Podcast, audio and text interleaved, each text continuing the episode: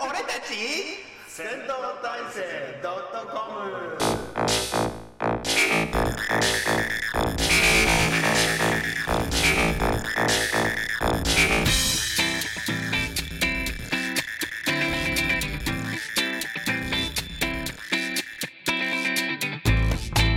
本日もやってまいりました誰が聞くのか知らないけれど誰かがきっと聞いている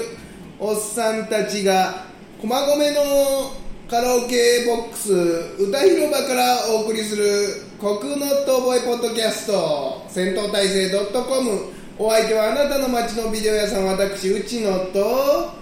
さすらいのテレビプロデューサー工藤ポンよろしくお願いします。サンダルを履いた香港マニアこんちゃんよろしくお願いします。バンダイの上のシナリオライター市村よろしくお願いします。というわ声けで声が響きますね。ちょっと響い響いちゃうねいつもこんなに響いてたっけいや、こんなには。こんなに響いてたのね広い部屋ちょっとあそうね、確かに。天井が高いちょっとねちょっと残響音があるからちょっと聞きづらいかもしれないですよねちょっとねすいませんね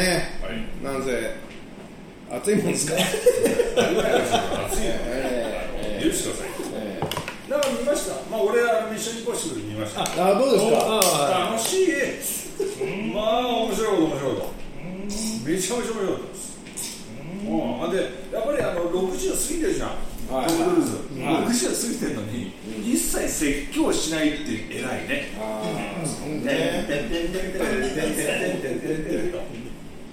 あぼ僕も見ました日本史ミッションインポッシブルうん面白かった。うんなかなかやっぱね面白いですねね本当ねただあのヒロインの人が、あの泥棒のヒロインの人がいるんだけど、はい川瀬直美に似ててで川瀬直美がすごいえエロく美人になっちゃったような顔してるがが出てるってことだ日よね。本人なのいや日本人じゃないけどなんか川瀬直美に似てるなっていうのが気になっちゃってうーん俺こいつ好きになれるなみたいなそういうのはありましたねでもうまいですあそうだから下腹部にキックとかしてたもんねあれねあやったねカメラマンに向かってカメラマンがエレベーターのところでキックしたりするのよねうわーこの辺もキャラかぶりが金だから見えてんじゃねえとかそんなキャラ通りもあるんでまあ川瀬の青み好きな人そう川瀬の青み好きな人たちも楽したまんないたまんないたまんないたまんないねえーこれカーズな今何やってんだなんか最近み聞かないねそれキックの練習でしょあそうですそうでしょうねパート東京2オリンピッパークト以来ね。 2パート2の備えてああキックキックですなるほどワード2もやっぱり川瀬直美さん出てくる川瀬直美だあれは川瀬直美ですっていうのがまあトム・クルーズも変な州だなと思ってた川瀬直美がいいでもああっという間もう30近くあったでしょそうそうそうそうあったえー、そんなに長いんだあっといえっとう間パート1でパート2があるでしそうそうあそるあうるょ。つながるようそなれで終わるんでしょ終わる終わる一応、へー一応もうふわーっともう見てるんですようわやべえどうすんの危ない危ない危ないって言ってたら終わっちゃうへ感じだよね。特に何もそんな説教とか家族愛とかいやまだ地球を大事にって言わない人です、まあ「ミッションインポッシブル」ってそんな積極臭い映画じゃあないんまりか家ら族関係ないね。トム・クルーズ偉いなみたいなさやっぱり年と年取るとほらもう説教者になるじゃんそうそう森だ重ね久彌とかさ あ そう松本清さんって松本清さんってちょっと説教っぽくなってるじゃん、人の生き方みたいなことを言うようになってるそうかなそうかで、ねあと2年でやめるでしょ、松本清さん。え2年でやめるですけどね。あ本当にそうそうなのあ本ね当にあ前から言ってるよねうんうん60ってこと60でやめるさ最後まで本当あの芸人でバカ貫く人っていうのはすごいなと思う。ロングズの説教したり、こうだから説教するように芸人にならないで、ハラハラドキドキさせたりさせてください。なんかなんか見ました、お二人は。あ見てないね見てないねネットフリックスも。映画。あれドラマ見てるねなんかビバンビバンビバンビバンね。バビンビバン見てます。ビバン見てる見てます。面白い。いや面白いいや1話はねすごい俺面白かったのすっげえなこれ私はそうどうなるかね。どうわかんなかったこれどうなるんだこれこれ1話だけでこの密度何これおおうそっからでもさ、ちょっとねすごい展開っていうか要はう裏切るのがね、すごいこう目的になってて、そうそうそうそうそうそうどそこうに向かってるのかちょっとよくわあかんないーみ感んなのじ人をびっくりさせるのがそう割とそうそうそう後半も最近はね、そうそうそうもう麻痺してきちゃうからあまあまあまあやりどそううどうどうなるのかっていうね、もうその興味だけだよね。もう何がどうなってももう驚かないモードに入ってるから、あーはーはーみたいな、まあやりすぎるとなうん、じゃあやりすぎるとねちょっとうーんそのためだけのなんかストーリー展作りになってるなみたいに感じちゃうんだよねなんかねまあでも見てる、見ちゃうよね見ちゃうけどね見ちゃうけどね確かに金はかかってるよねキャスティングもすごいしね。うまあ、んうんスケールはすごいよ 1, 一話1億円ぐらいなんですけど、もうちょっとかかってるから。あれなんか原作があるんじゃん原作がないです。ないんだオリジナル原なの作ね、福沢さんっていう、その、要は演出家が書いたああオリジナルでもうあの半沢直樹の半沢直樹そだうそうそうそうもう来年なんか定年だかなんだかで、あそうなの何やってああもうなやりたい放題やりたいことあのーえブレードランナーの、えー 8K 版って出てる、うん出てるっていうかまあ多分ネットに上がってるんだわ、へブレードランナー 8K リ,、あのリマスターっていうのが出てて、うんうんうんうん 8K 内容は一緒でし内容は同じょ 8K、4K で 8K うーんもうねちょっと厳しいねえやっぱりねさすがにこれはややんない方がいいっていうあで要するにクリアになりすぎちゃうから、うんーあ見たの見た見た見た、へーあの30分とかあクリップはの上がってるからもう、あの合成の線とか見えちゃうんですよあとあのロサンゼルスのタイレルタワーの向こう側にこうだああの街が見えるとか、ボーンって火が出たりするじゃないですか、すっごいちっちゃいミニチュアだって分かっちゃう、えー逆にやっぱねだから、えーもうもうここれはもうやっぱりちょっとやりすぎはやりすぎは良くないんだクリアねにしすぎるとちっちゃく見えちゃうんだよあれああそういうもんなんだねだからもうあのなんだっけその背景との,、あの手前の建物の合成とかもスパーッと全部見えるし、へだからやえあんまりこれやんなくてもいいんじゃないかなみたいな、4K ぐらいが手いっぱいなんじゃないのっていう、ちょっとびっくり無残な感じですよなるほどねパクリンセントライダーパックンということでねえあと先ほど送らせていただきましたええええ毎回毎回こんちゃんがウェブからパクってきた相談に無理やり答えてしまおうというこのコーナー今回パクってきた相談はこちらキスするときに相談者バビン女性10代19歳女子ですキスするときに声が出てしまうのが恥ずかしいです先日初めて彼氏と深い方のキスをしましたいつもはバイバイするときに軽くキスするだけなんですが昨日は舌を入れられたのでびっくりしてしまってふばって感じで声が出てきてしまいました頭がふわふわしてて力が抜けちゃってあんまり覚えてないんですがその後も無意識に声が出てしまって恥ずかしかったですどうすればいいですかふふばそんな声出るかね合うって言ってもねはは初めてのディープキスするってことうんそううんだだとねうんうんって感じかな、どうですか別に言うことは何もない楽しんでくださいよしかで別に恥ずかしいことじゃないないないですよねこ声出すまあまあまあまあまあそりゃそうですけどまあ男でいうと車線の瞬間に声出すか出さないかってこれはもう流気の問題ですから、あ必ず出ちゃうって人は俺いないと思うよ、声出すか出さないかってのはもう流儀の問題で、ああねセックスで楽しんでますってサインだからさ、それそれぐらいしか別にキスで声が出たことないんで知らない知らないっすままあ彼氏にあの「お願いだから誰にも言わないで」って言ってた方がいいかもしれないでもねお願いだからいやふわって言うのも言わないで大体そんなの言うやつ最低じゃんはっきり言ってあいつ不馬って言うんだあ入れたんだじゃあちょっと下入れたら よふわだってよお願い最悪だよだから言わな言わないいでっていうか言わないでって頼まないといけないような彼氏はちょっと別れた方がいいんじゃないまあそうですよおうおう次そんな次の日会った人に不破 T シャツとかから作ってきたりするかもしれないからそれ近所の人との悩み相談者ヘルプミーさん男性30代近所の人にスポスポーツカーを貸したら2年以上返してくれま した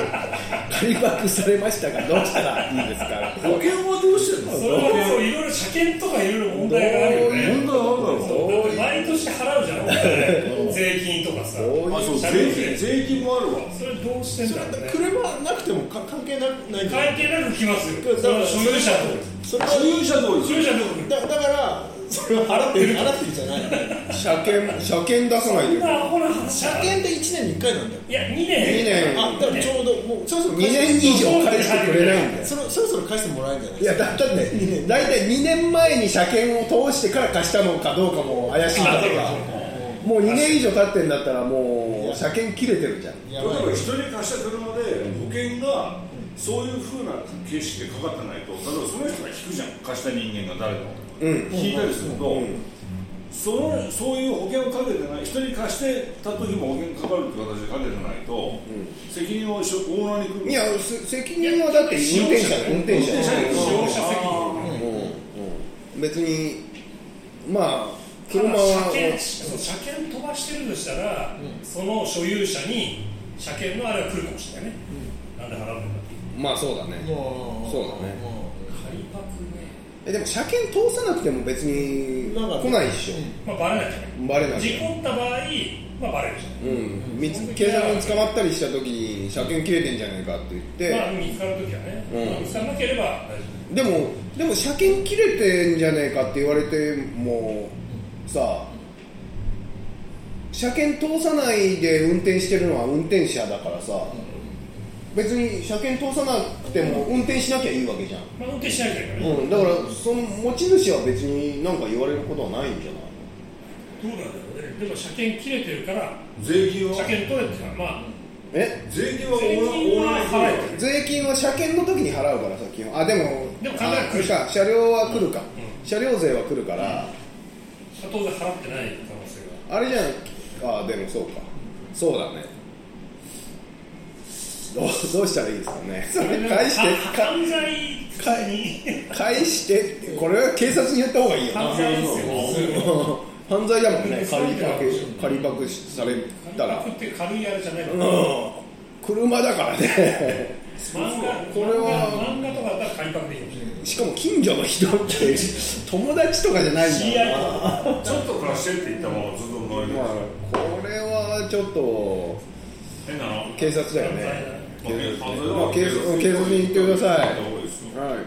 はい隣から声が漏れてきます鼻息荒尾男性40代隣から声が漏れてきます隣に真面目そうな女子大生女子女子学生が住んでいるのですが男を止めるようになり声が漏れてきますこういうのって何て言えばいいんでしょうか女に下手なことを言うと盗み聞きされたとか逆ギレされるのが怖いです女性の皆さん警察を呼ばずにクレームを入れる方法を教えてくださこれあのポストにさなんかちょっとうるさいですみたいなさちょっとい手それもちょっと角が立たないだあのほらな管無期限理無期管限理会社管理会社ですよあ管理会社管理会社ですよ隣人同士のトラブルなんて絶対管理管理会社だ管理会社だからすいません隣うるさいんですけどなんとかつってうん直接そんなん言ったら本当角立ちますようんで俺俺だって分かんないように知ってもらいますからつってやればいいうんそうそうそういや管理会社はその辺慣れてるからうん分かんないように言ってくれるようんちちなみにどんな声が聞こえてくるんですかとかって言われたらそれはちゃんと言った方がいい管理会社のに管理会社それは言ったそれ方がはいい言った方がいいと思うもうセックスしてるんで何時だろう隣の女はセックスしてうるせえって言えばいいじゃんうんうんうん警察とか女女女性に直接言う必要ないですよ管理会社だって管理費払ってるんだからそうだねまあそうだねそのために管理うん管そ理のために管理費払ってる自分の作った料理に相談者 鳥羽修子鳥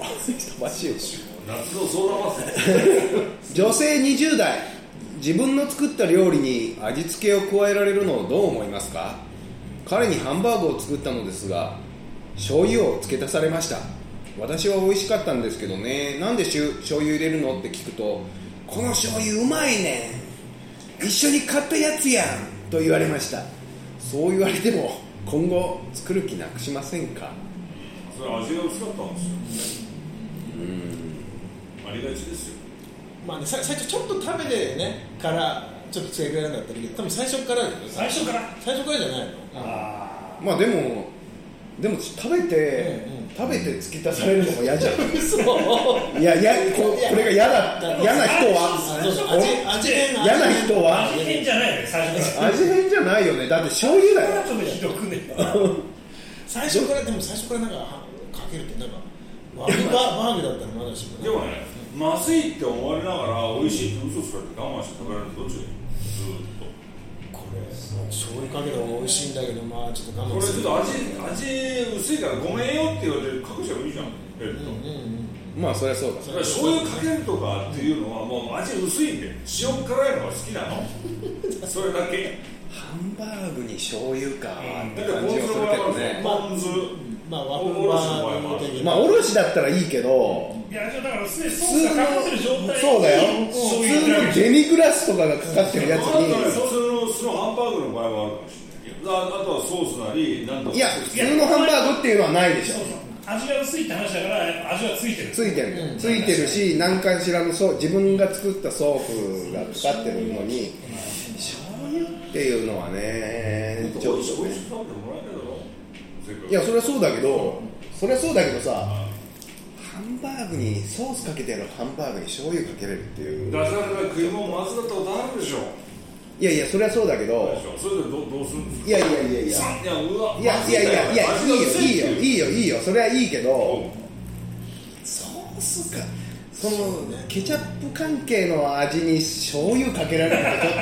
とちょっとちょっとねっていう嫌がらせに近いとちょっと完全に味変だよあのー全員近いね普通のソースがかかってるデミグラス系のさああいうソースがかかってるバハンバーグにケチャップをかけるならまだわかるまあわかります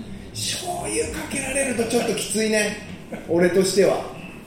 うんだと思いますよ例えば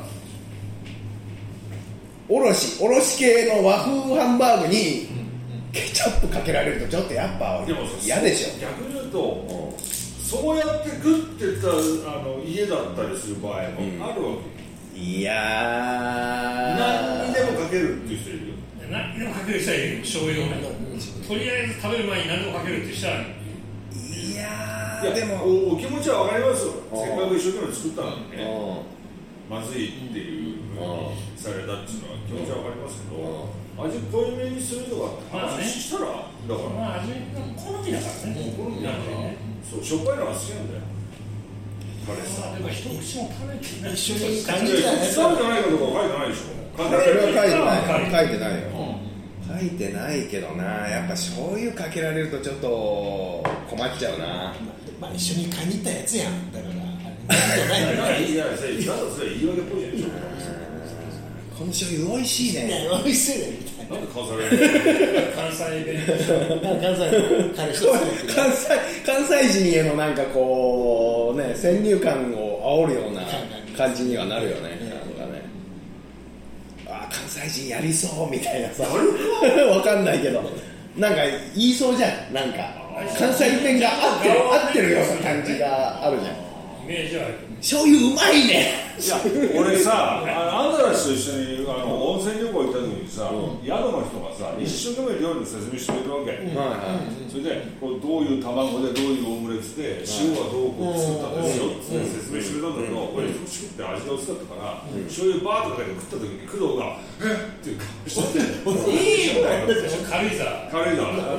あのそうみんなで行った時に「いいんだよ」って美味しく食べればだって実際に美味しいんだからどういうまあだってそういう人いなくなってくるやつもんまあいなくなってからそうそうそう別にお前説何でも醤油かける人なんだ説明させされたのにお前そのまままず食え食ったっつってさそれかけんないみたいなだから美味しくだから実際美味しかったからその食い物全部まああの味付けについてねあのまたちょっいとやだからその辺なんですよだからいなくなった時にかけるのはいいんですよ別に、はいはいはいね、はい気遣い作った人への気遣いが足りないっつう話じゃねえなるほどねのうんだから結婚する前とか要はまあ結婚とかじゃないししてないよねまだうんうん付き合いしてるレベルでちょっとこれから先が思いやられるっていう、そうかまあ、話し合った方がいいかもしれそうないいろいろ味こうになるよいうね少しのズレがこうどんどんどんどん広がっていくからねあ友達ん家に遊びに行って飯食いに行った時にさ、友達は俺のことネギ食えねえって知ってるのにさ、奥さんが知らないもんだからさ、まあ玉ねぎとかネギとかそれはさそれはさそれは友達が悪いよそれはもそうれはしょうがないじゃんそれはもうバクバク食べてるあああそれは偉いバクバク食べてそれは偉いで志村やばいって目をしたけどもごめんって目したけども美味しいねああこれ美味しいわ怒りたい本当にみたいなさいやあれきつかったねでそれは友達が言ってくんないと困るよないやでもそれももうでもひょいと遊びに行ってさ「ウイルス」ってめ飯食わしてええみたいな感じで言っちゃうああそれはちょっとね一そう一に合わせてるわけじゃないマジで悪じゃないじゃんああそれはしょうがないなあそれで食えねえんだってさもう結構それは食えないですよちょっと結果になっちゃうからまたしこたま使う家なんだよねそういうのねあねねいやいいよいやきつかったなるほど本ね当に。まあまあ、ね、し彼氏の本人なら修行だと思って我慢して食えや。な、はい あえというわけでね、スイス行きましたねえ今え回ね、ええええはい映画の全然全然どうですかねあ俺どうですかねあよいしょどうですかね令和いいのね。ね決まりましたね令和伝統芸能令和になって早くもう早くないもう五年も経ちますからね。えーお願いしますね平成が終わっちゃったってことえーもう今年ももう何たって8月ですからねもう終ねわり終わりだよもうもうさようなら令和3分の2終わるとこですねええ毎回毎回一つの映画について語り合おうというこのコーナー今回の映画は「サンチャのポルターガイスト」ということでねはい心霊スポットに潜入取材を試みるホラードキュメンタリー三軒茶屋に実在するビルに潜入した取材チームが不可解な現象の数々に遭遭遇するということでね、監督を務めるのは「新事故物件」シリーズなどの制作に携わった後藤剛、怪談新耳袋 G メンラストツアーなどの加藤由紀子角あすあすみのすすみみ、すみゆき子、漫画家のヤクミツル、石田一生、横澤ジョージなどが出演するということね、東京三軒茶屋の雑居ビルにある某芸能プロダクションがレッスンスタジオとして使用するフロアは、さまざまな心霊現象が起きる心霊スポットとして知られる、そこへ潜入した取材チームは振動しながら点滅する照明器具あらぬ方向へ飛んでいく壁掛け時計水が噴き出す鏡など数々のポルターガイスト現象に遭遇するやがてカメラの前に人の姿をした白い影が浮かび上がりありえない場所から白い手が伸びてくるということでね俺、俺実は際い劇場で見てる人は、経由あのずっと前から追っかけてるあれだったんですけど、えーっとちょっとしほとんど皆さん初見だと思って、どうだったやっぱりやらせだと思った。ああれ自体あれ自全体部うんどうなんだろうね、本当かどうかっていうことがそんなに重要、いや、だからこれ、あのか界隈で、すごく不思議な反応になってるのは、階段の人たちって、やっぱりあの階段って、えっと、体験だから個人の、はいはいで再現できないわけですよ、その人がそう感じた、極端に言うと、俺と本ちゃんの同じ、おっかない思いをしても、見てるものが違うっていうのが階段だから、はいところが、ほぼほぼいくつも出るわけ。はいはだから反応がちょっとみんな戸惑ってるんですよ、なななんなのこれ、っていうことで、で白石浩二監督も、あのオカルトの森の、うん絶対批判だったんだけど、見ちゃったんだって、先輩に行って、おだからどういうふうに解釈すればだから階段界隈の人を逆に言うと、幽霊じゃないんじゃないっていう何かとんでもないことが起きてるのは事実なんだろうけど、うん行って必ず何かが起きるっていうのはもう100人以上の人間が YouTube をやった、えーこれもやった、えーテレビもやってるからこれ、うんが同じ人が同じ人あのあそこのああそこで別の人たちねげ現場で現場で現場で行ってる YouTuber してる行ってるあ違う人たちがそうそうあ YouTuber あでもプロダクションテレビ餃子プロダクション違う人が行っても同じことが起きる同じこと手がさ手手が出てくるところとかは別よだから水がやっと出あたりとかー上上が揺れて上から揺れたりとか物が飛んだりとか必ず起きるからでもう延べ100人以上の人間が、あのスタッフを含めてあそこに行って、2年ぐらい前から始まってることなんで、すごい人数が関わって行くと必ず何か起きる、それもしかも気配とかじゃなくてそうとすると、俺としては、もうそろそろやらせであれば、誰かがやらせてますっていうこの暴露してもいいんじゃないかなっていう気はするんだけお俺はなやややらせどうかなと思ったんだけどさす鷲見さんってそのしあっち系の心霊系のそうそう人そう心霊系ので人その人がやらせするかなとか思ってて、でも実際なんかほらいろいろ検証してもさ、ど、俺ね、一番なんかびっくりしたのは、やっぱりあの工務店のあんちゃん呼んだわけよ、う工んうん務店の人で全部話したでしょ、あ天井裏から何から、で俺が一番最初に見たのは、その新人袋の殴り込み、あ新人袋地面の最終作で、天井から手が出てきたの。でそれを捉えたっていうんでちょっと有名になったんですよでこの作品につながってるわけ、サンジャーはこれ考えてたであそこのところの天井というか開けて見せてほしいと思ったんですよ、うんうんうん今回の映画で開けて見せてくれたから、あ入れないんだ人みたいな感じには思った、で YouTube で横澤プロダクションとかやると、たくさんあります、おー出てるね手がベロンって出ちゃってるおーあるけども、だからそこまでしてやらせをする、それか、もう本当に時空が歪んじゃってるから、あそこが、とんでもないことが起きてるから、だからもうすぐ取り壊しになっちゃうかもしれないって、あそうなんだでそうでえーちょっと思ったのは、ああいう、まあ、番組でもさ映画でもさ、再現をやるじゃん、あの再現の役者はあのプロダクションの関係者あの関係者、あの役者さんですよ、だからそこにちょっと利害関係あるなとちょっと思ったんだよね利害関係は当然あるだろうけど、そこで発生するお仕事的なさことがあるから、まあ、やらせの可能性も十分にあるかなとちょっとそれはねちょっと思ったからね、ああいう再現が必ずこうついてくるから、証言もね、まあ、何かしらその、まあメリやらが発生ッするトはあるってことだよねそこをねちょっとね引っかかるところではあるそれがない関係性の場所であれば、まあそういうねをやる意味がないから、でもまああれはちょっとやらせをやる意味があるのかなとちょっと思ったんですでも金金が絡んでるのはあるかな。ちょっとねでもちょっと思ったのがあの手手のシーンでさやっぱさ、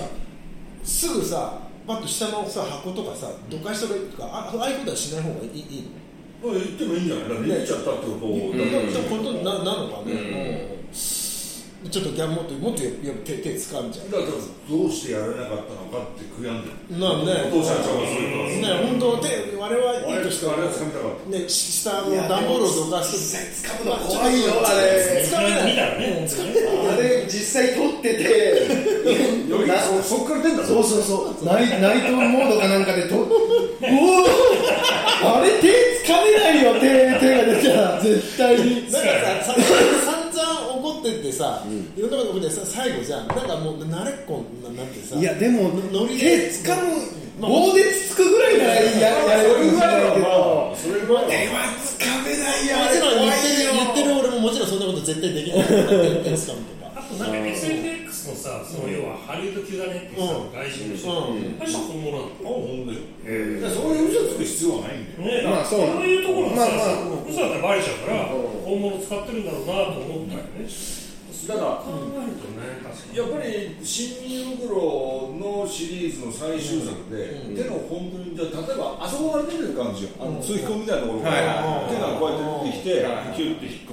む、で鷲見さんたちの YouTube ではもう、上から伸びてる感じベローンと、手がでそこのとこ行っても明かりつけて、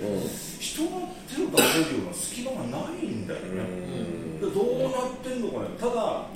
ホラー映画の監督とかは、影が映ってるから照明の非常非常口の 影が映ってるから、ま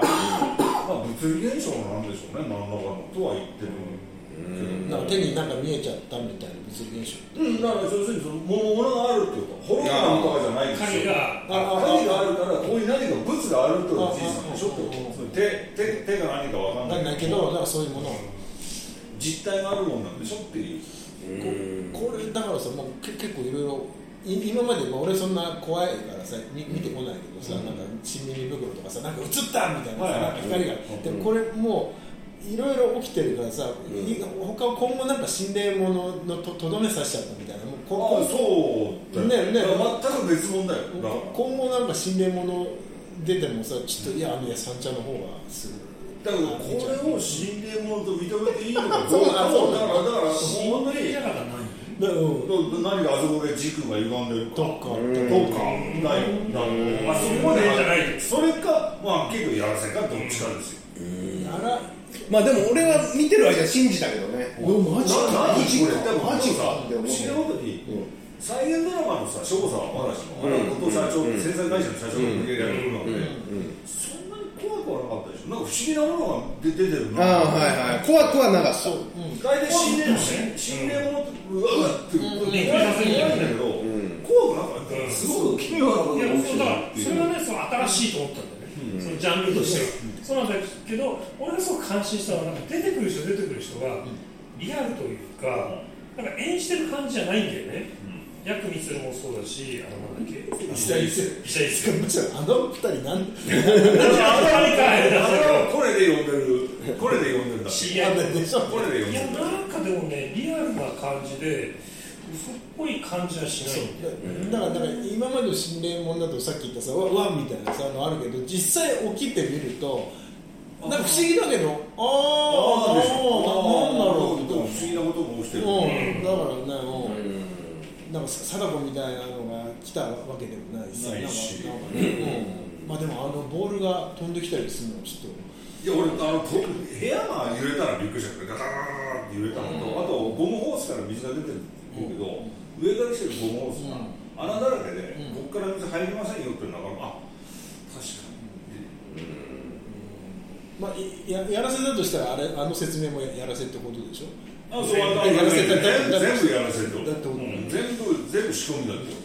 とね。ででもまああそこに行けば必ずみんな見るうん。まあ、YouTuber の人があれだけ突撃してって、あれだけ映ってるからね。うんうんうん他の YouTuber も映ってる映ってる。普通のそういうことをまあ要はなんつうのお金がないような素人みたいな YouTuber を撮ってるそういう状況を撮ってるで大沢さんにももうあの前のその新入部分はもう G メンの最終回で有名になったんで、もう心霊系の YouTuber を撮らせてくださいって言ってや行って必ず撮れてるね、あとさでもこっくりさんでさあれあれやっぱ、ま、マジなのあれあれって、ま、マジで動いてる動かされ撮れててるんじゃないのいやすごい俺ねねいやまあ、あの科学的な説明はいくらでもあるよね、あだからそうなんだあの不随意筋、不随意筋っていう、うん自分では制御できないようなあの筋肉の動きが、あのーやっうんぱ動かしてるコーチやったことないんだやったことないよ怖いもんだって本当によよく分かんなかったもんルルールもあこ今回初めて初めてこっくりさんこっくりさん、うんなんかいいたらあのいい肺の方にお入りくださいああんなんで来来ちゃうんだねだってね本当にまあ怖いし真相心理みたいなものでなんとなく動いてしまうんじゃないないかっていう説もある説がああそうなんだただへその、えっと、横澤プロダクションの,、あのこの回手が出る回は別として、えうん殴り込みのあの、森林袋殴り込みの最終作、うん横澤プロのこれもあるんだけど、ん実はある、えー貯水池に行って鷲見さんとか後藤社長とかみんなで目隠しして、うんお最後にコックリさんやるのよ、好きなのコックリさんコックリさん大好きなのよやるとうんあなた誰ですかって言うと、まあ、はっきりと名前が出てくるの、目隠ししてるの、で最後一応お姫を確認すると、お姫にその名前があったってあれはびっくりしたねあれは多分、俺は横澤プロダクションの回よりもあれが一番怖かったうわこれはっていうやっぱりさ結局その少年だかなんだかっていうのは、ててっちゃんねまあてっちゃんがやってますよってことで、まあ、神社には行ったけど、なんでその彼はそういうふうにあそこでねやってるのかとかその辺の理由は特にわかんない説明はしない霊能者の人が言ってもぼやーんとしたことしか言えないの、この辺にそういう災害があったのではないですかねぐらいのことしか言わないから、霊能者の人もただしエネルギーを強いとは言うけど溺れて死んだ的なことなのわからない、あのすごいなんかさ映ったじゃん鏡にさあは い、れはあれはでも男性これ男性男性でしょ男性か裸だよねうん、明ら完かにね全に裸ちょちょっとね俺気になったのがあって最後のエンドクレジットで 3D 制作みたいなのが出てくるじゃないはいはいはいあれあれはななんなんだったんだあれは、うんあの再現ドラマで蛇が出たああーそうかそうかそうかそうかあれか豊島圭介 が呆れてたっていうあちょあれないでしょあの再現ドラマないでしょーそういや本当さ最後の方にはもうその再現ドラマ忘れてた んですよそれあったねそれもあう本当ヤクミツルあたりまではなな何これと思って見てあヤクミツルふさ髪ふっさふさでちょっとびっくりしちゃったよ今までなんか帽子かぶってるイメージああまあそれちょっとすぐ背を隠してたでも不思議とやっぱり映画を見てる間、俺僕は映画を見てると怖くはないなんかすごく不思議なことが起きてる感じがするで、うんだからどどういう利害関係でこういうことになってるのか、ただ後藤社長が、後藤剛社長が監督をやってるってことは、よっぽどお金がなかったんでしょうっていうことあなた制作会社の社長だから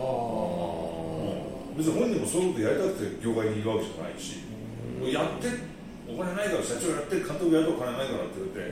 て、じゃあっつってやったっていう事故物件に出てた女の子がねで出てたもんねあエビエビのエビのさんねあーね何やったっけなんか出てたけどあのなんか自動券自己物自件分なんか検索女子あれだけどあいあいで今回の映画でなんか気配を感じてキャーキャー言ってただけいや物が飛んだりしなかったあそうなんか手が冷たいとかああ手が冷たいいやこれは心霊のスタンダードにならないとあまりにも特殊すぎてあそうなのうんやっぱりなんか物が聞こえたとかあでも声が聞こえたこ声出てたじゃん入ってるけどいやこれこれからもやっぱり心霊っていうと、ん声が聞こえたとか、うなんんかちょっと映り込んだってみんなでわっていう程度だろうと思いますよ、うんこれは特殊すぎるからあそう手がビヨーンって下から出てて、ね、あの隙間のところから出てたでしょ、うんうんうんうんあれはいくらなんて、ちょっあ出過ぎだよねと出過ぎでしょ出過ぎ出過ぎ俺も思ったら箱どかせよと思ってさねえいやーなんでしょうねあれいやそのほらそのあのなんだっけあるのはいいけど、これはあの川口博産経大のプロデューサーが言ってることなんだけど、あるのはいい、逆に聞きたい、その現金ね、あのえーバナナウは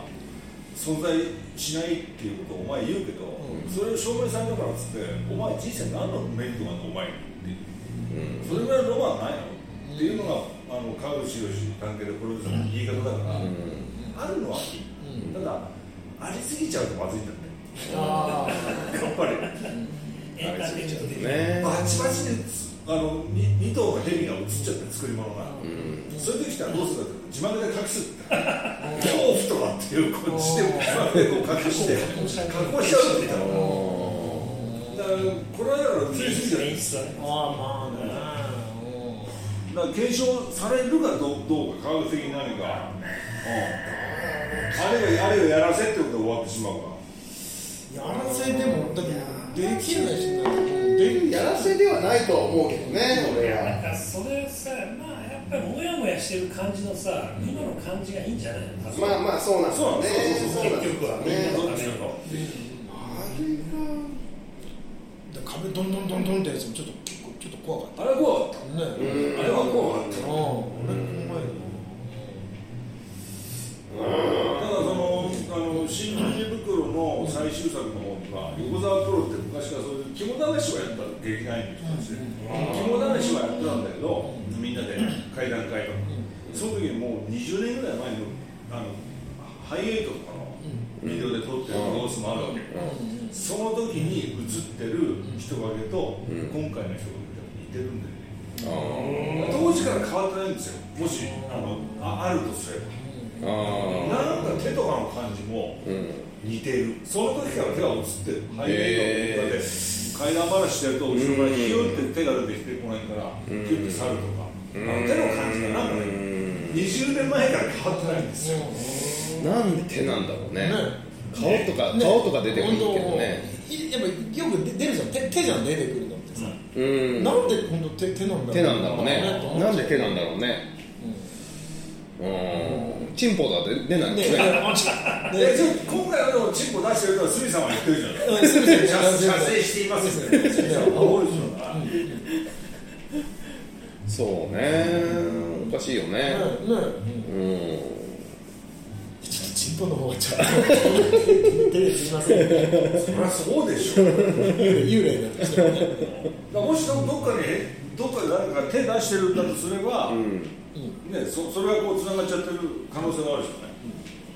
つつななががっててっるるどっかの隙間にひょいと手を出してるものが、ああそこに繋がっちゃってるー、空空、あ、空間。もしかしたら俺の手かもしんない。そうそうそうそうでもさ普通どっかで隙間があったからってチンコ入れねえだろあとさほら手手だったらさ手だってわかるじゃんほらち仮にチンポ出てたとしたらさわかるんじゃないかあいつ多分ババージンの女の子だったらさなんかな何かしらみたいなゾウさんみたいいや、なわかるでしょ。あわかるんでわかるで見したことないょ。わかるでしょ。チンチンわかるでしょ。全然わかるババージンのバージンのチ女のン子チンはうんなるほどねいやまあ不思議ですよ不思議なことが何か起きているんだろうなでもこれがさはっきり言って何かしらのこといや霊現象だとじゃなくてなんかあのこうこうこういう現象です例えば水水が出てきたやつとかもあの下水道のあれ配管がちょっとあのなってましたとかさあの揺れてたのは何かのあっちの振動がこう伝わってどうどうこうっていう科学的な説明がついたとしてもさそれじゃやっぱ面白くねえんだよなやっぱなまあまあねやっぱなんだって思っちゃうからもうあのあんまり解かないでほしいそうねね本当にはっきり言ってこのまんまでこのまんまでいいんじゃねえかなってなんか不思議があった方がいいじゃんやっぱまあ不思議って思いながらこう一生生きていきたいなって思いますよ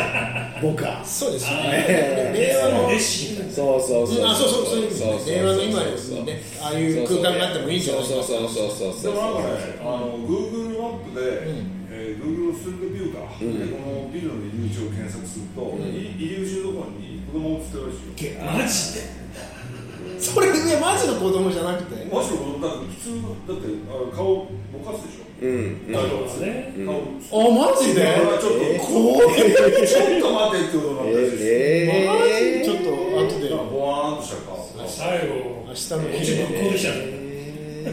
なんかそはれそれ見せてくれればいいのね映画映画でもえねどうなんだろう Google ストリートビューあだもダメれなのしダメなのかあれ Google にしようよああのいやいや大丈夫グーグルは大丈夫そうなのグーグルって入れてましなあマルシーブのとこでそうなんだあれ使用料取ってなたいそれの撮ったら撮ったテレビテレビですテレビ局も見せるかそうなんだテロップを入れるって約束になってあそれだけでいいんだ入れればいへえ太いっ腹だねねいやそんな感じであええ夏の夏のね暑い時に見るのはなかなかいいかもしれないですねはいということでよろしくお願いします